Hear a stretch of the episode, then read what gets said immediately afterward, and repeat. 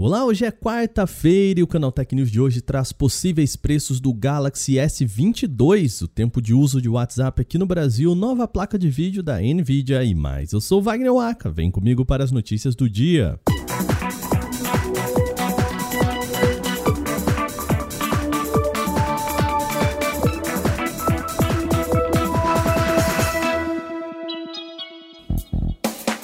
Gente começa o programa falando novamente de Galaxy S22. Sim, de acordo com rumores, a linha está muito próxima de ser lançada, o que deve levantar ainda mais rumores. Um dos indícios disso é que o Galaxy S22 Ultra já foi homologado pela Agência Nacional de Telecomunicações, a Anatel. O documento confirma que o modelo vai chegar com a caneta S Pen, reforçando a ideia de que o Ultra será um substituto da linha Note. Além disso, o documento também pode dar uma dica da versão que virá para o Brasil.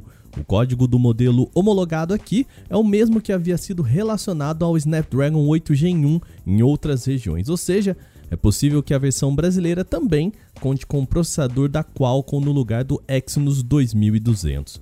Vale lembrar que o Galaxy S22 padrão também já foi homologado com o código relacionado à versão Snapdragon por aqui. E os preços? Bom, um informante que se apresenta como KFC Simp já revelou, diz ter revelado os preços em vazamento e não diz a sua fonte. Se ele estiver correto, serão os seguintes. O Galaxy S22 padrão sairia por 899 dólares, o que equivale aproximadamente a 5 mil reais na conversão atual. O S22 Plus sairia por 1.099 dólares, cerca de 6.100 reais. O S22 Ultra partiria de 1.299 dólares, algo na casa de 7.200 reais. Lembrando, a gente está falando de preços na conversão direta, sem contar impostos nacionais. A Samsung ainda não revelou oficialmente a linha, mas a expectativa é de que os modelos sejam lançados ainda em fevereiro deste ano ano. O WhatsApp é o aplicativo no qual o brasileiro mais passa tempo. Isso é o que aponta a pesquisa Panorama Mobile Time, produzida pela Opinion Box. O estudo fez um levantamento com mais de 2 mil pessoas aqui no Brasil com a pergunta: qual aplicativo que você mais passa tempo vendo ao longo do dia? 33%, ou seja, um terço das pessoas, respondeu o WhatsApp. De acordo com a empresa, a participação do WhatsApp cresceu em 5% nos últimos seis meses no estudo. O segundo mais citado foi o Instagram, com 27% das respostas. O Facebook aparece em terceiro, com apenas 10% do total. Segundo a Opinion Box, a rede social principal da Meta caiu em 5% nos últimos seis meses, confabulando com outros estudos que apontam o enxugamento do Facebook. Dois pontos de destaque também aqui no estudo. O TikTok, uma das redes mais populares atualmente, apareceu em apenas 2% das respostas. Já o Telegram, app de mensagens que pode ter um papel importante nas eleições deste ano, nem mesmo foi citado por mais de 1% dos usuários. Por outro lado, o trabalho também levanta quais aplicativos estão na tela inicial dos aparelhos dos entrevistados. O líder segue sendo o WhatsApp, com 54% das respostas, seguido de Instagram e Facebook. Na lista, o Telegram aparece em crescimento na sétima posição, com 11% das respostas. A pesquisa foi realizada entre os dias 10 e 20 de novembro de 2021 e ouviu 2.036 brasileiros com 16 anos ou mais que acessam a internet via smartphone. Segundo a Mobile Time, o levantamento tem margem de erro de 2,1 pontos percentuais para mais ou para menos, bem como 95% de grau de confiança. A Motorola voltou a trazer seus tablets para o Brasil. A companhia anunciou o Moto Tab G70 nesta quarta para o mercado nacional. O aparelho é um tablet intermediário com foco em consumo de mídia, jogos e estudo.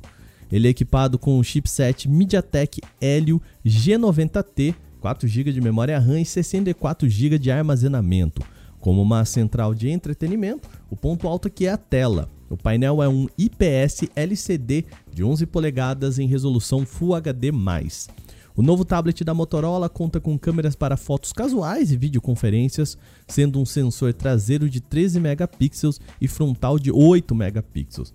Ele também oferece uma bateria razoavelmente grande de 7.700 mAh com carregamento rápido de 20 watts. Além disso, a empresa disponibiliza uma seção modesta de acessórios, incluindo a caneta stylus para escrita e desenho, teclado com trackpad e capa de proteção com apoio inclusa na caixa junto de uma película para a tela. O aparelho conta com uma versão Wi-Fi 5 e outra com conexão com chip 4G. O modelo somente Wi-Fi sai por R$ 2.399, enquanto a variante com conectividade 4G sai por R$ 2.599, ou seja, 200 reais a mais. Na mesma leva que o Galaxy S22, a Anatel também homologou os modelos Galaxy Book 2 Pro e 2 Pro 360, os notebooks premium da Samsung. O documento não traz especificações, mas revela o interesse da marca em trazer a linha para cá. A expectativa é de que a Samsung siga com o mesmo propósito das primeiras versões dos modelos. O Book Pro e Pro 360 foram lançados com propostas de serem leves, com tela em AMOLED de alta definição, caneta S Pen como acessório. E no caso da versão 360, como o nome sugere, é possível girar a tela completamente, fazendo com que o notebook se transforme em um tablet. A Samsung não confirmou o calendário de lançamento da nova linha Galaxy Book, mas o site My Smart Price cita um memorando vazado que revelou que os notebooks podem ser lançados entre segundo e o quarto trimestres de 2022. A Nvidia anunciou mais um modelo de placa de vídeo nesta quarta-feira. O aparelho é uma atualização da RTX 3080, a GPU intermediária premium da linha 3000. As principais mudanças são duas. A RTX 3080 agora conta com 12 GB de memória VRAM, 2 a mais que a versão original. Além disso, agora a placa dedicada conta com um chip atualizado de 256 núcleos extras, o que pode dar mais poder gráfico. Operando em interface de 384 bits com clock de 19 GBps o componente apresenta largura de banda de 912 GB por segundo, que na prática significa que a nova RTX 3080 estará mais preparada para encarar cargas de trabalho que dependam de altas capacidades e velocidades de memórias. As modificações afetam também o consumo, que sobe de 320 watts para 350, ainda que os clocks tenham se mantido quase os mesmos. A Nvidia GeForce RTX 3080 de 12 GB já começou a ser vendida lá no exterior, mas curiosamente não teve preço sugerido anunciado, o que indica que as fabricantes parceiras têm liberdade para definir os preços. Então já viu, né? É possível encontrar a RTX 3080 de 12 GB na casa dos 1.250 dólares, o que equivaleria a perto de 6.900 reais na conversão direta sem contar impostos. Bom, essas foram as nossas notícias de hoje aqui no nosso podcast. Esse episódio foi apresentado, roteirizado e editado por mim, Wagner Waka, com a coordenação de Patrícia Gnipper. O programa também contou com reportagens de Vinícius Mosquen, Alveni Lisboa, Renan da Silva Dores e Lupa Charlot.